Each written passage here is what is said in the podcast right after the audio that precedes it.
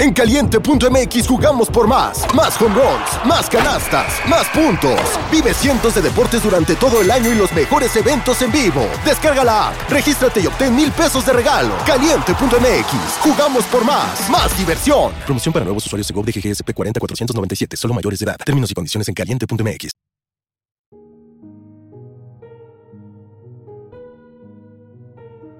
Hola, temporista. Buenas noches. Bienvenido a tu podcast del terror. Espero que te encuentres muy bien. El día de hoy te traigo una historia bastante perturbadora que sin duda te va a helar la sangre. Recuerda seguirme en Instagram para enviarme tus experiencias. Sin más que decir, apaga las luces, métete debajo de las cobijas y comenzamos.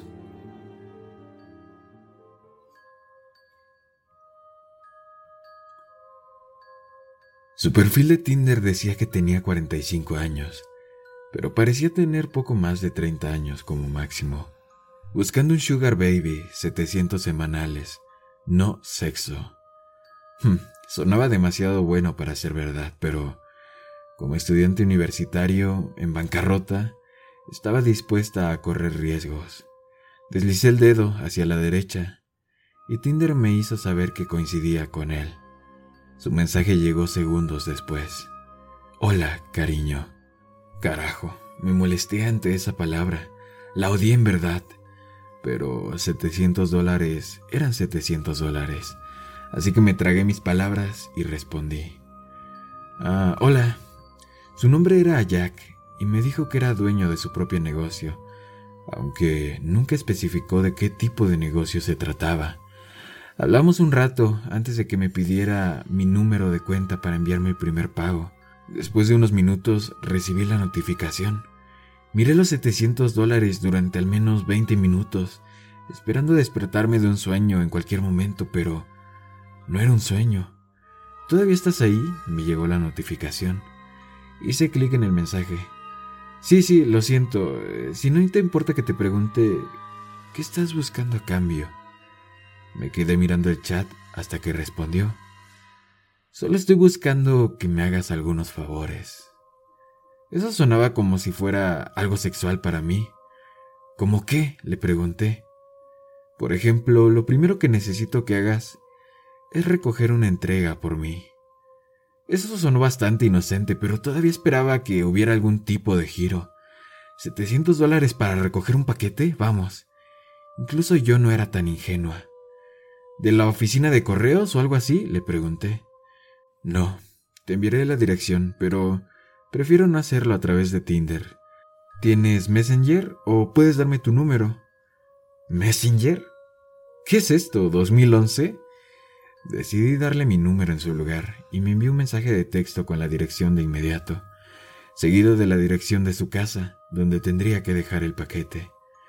No estoy en casa en este momento, pero hay una llave en el fondo de la maceta azul cerca de la puerta.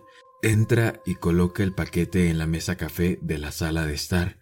Asegúrate de cerrar la puerta con llave cuando entres a la casa y luego de volver a cerrarla con llave cuando salgas, por favor. Agarré las llaves de mi auto y mi billetera, me subí a mi auto, poniendo la dirección en Google Maps. Mi teléfono vibró cuando retrocedí para salir de mi camino de entrada.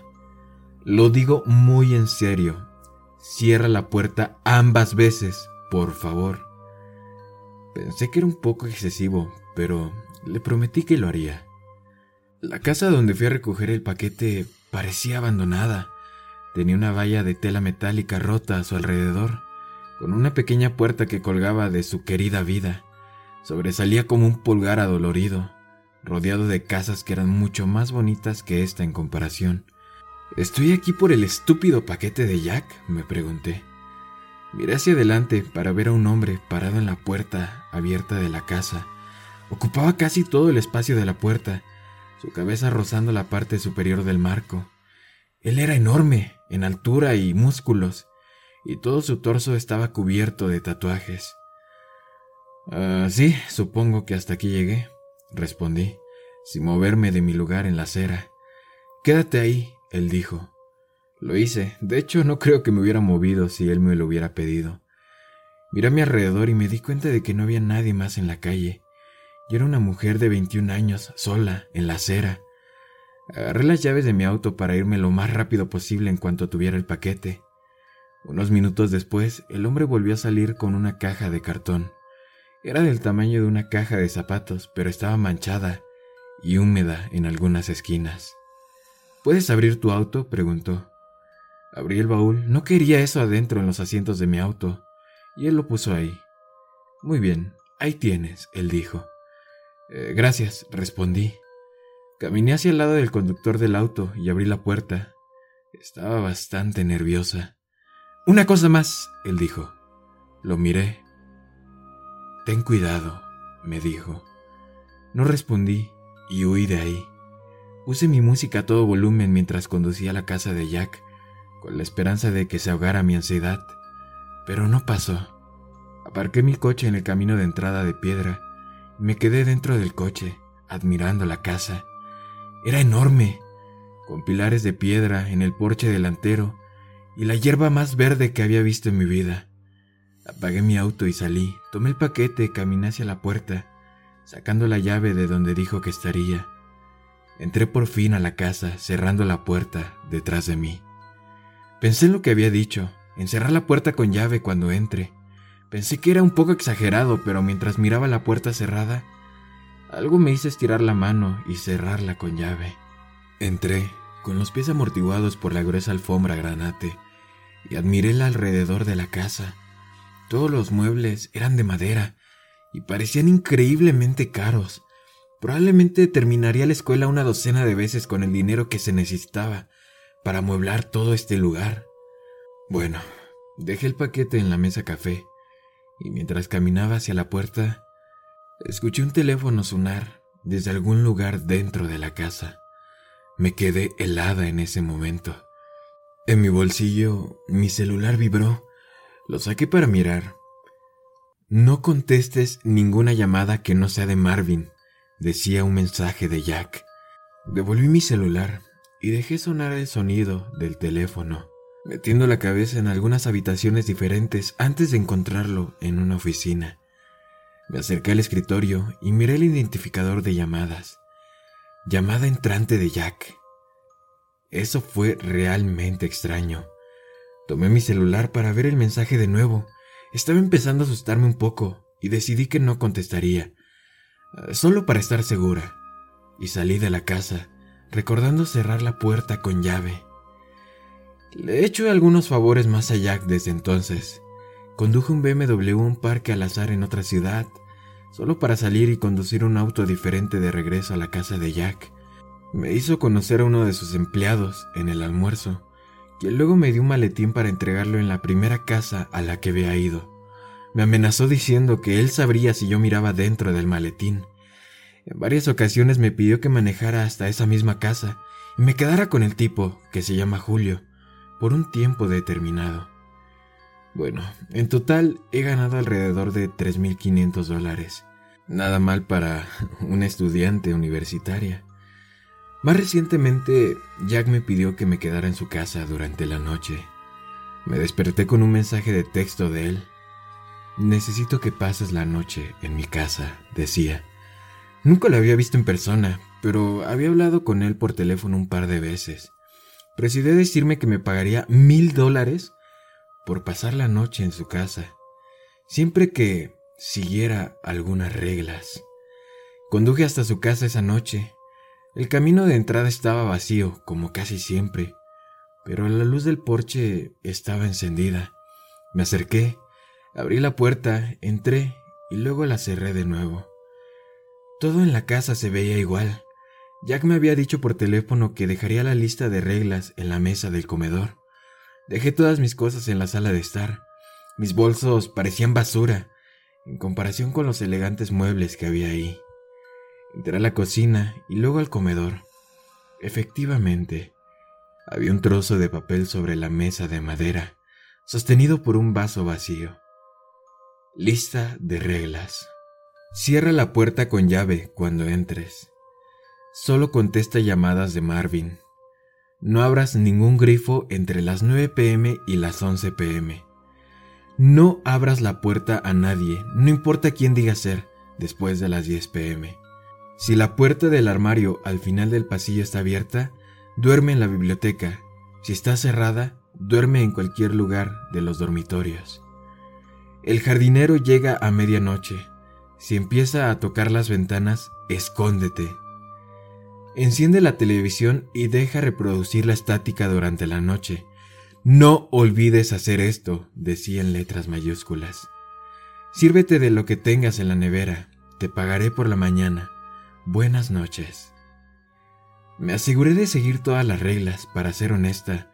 Me estaba arrepintiendo de mi decisión. Pero como ya estaba aquí y me pagaban por esto, decidí quedarme de todos modos.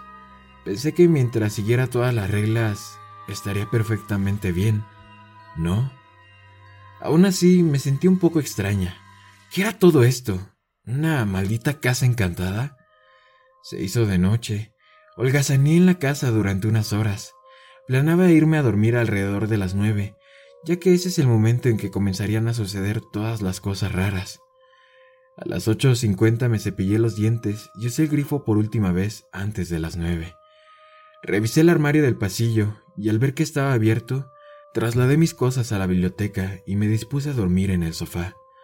Cerré las puertas por si acaso y me acosté en el mismo, revisando mi celular. No había recibido más mensajes de Jack y comencé a pensar en escenarios y razones de por qué tenía reglas tan estrictas y peculiares en su casa. Me había quedado dormida en algún momento, pero exactamente a las 10:16 pm me despertó el timbre de la puerta. Estaba a punto de levantarme para comprobarlo, pero luego recordé la regla. No abras la puerta a nadie, no importa quién diga ser después de las 10 pm. Me quedé en el sofá tratando de no moverme, paranoica de que escucharan el más mínimo sonido. Policía, abran la puerta. No me moví. Hola, es la policía. Abra o entraremos. Todavía no me movía, pero podía escuchar los latidos de mi corazón en mis oídos. Hubo un silencio por un rato después de eso. Entonces el timbre volvió a sonar. ¿Hola? Soy Jack, déjame entrar. Sonaba como Jack, pero aún así no me levanté. Tendría una llave, ¿no? ¿Por qué necesitaría que lo dejara entrar? Esto continuó durante casi una hora completa. Diferentes personas tocaban el timbre, se anunciaban y luego desaparecían cuando yo no respondía. Finalmente pude conciliar el sueño y el jardinero nunca llegó. Cuando me desperté a la mañana siguiente, Escuché a alguien en la cocina. Me levanté lentamente y abrí la puerta lo más silenciosamente posible. Tomé mi celular y crucé la sala de estar hacia la cocina. Me detuve en la entrada y miré adentro. Era Jack. Estaba parado frente a la estufa, revolviendo algo, mientras la máquina preparaba café en el mostrador detrás de él.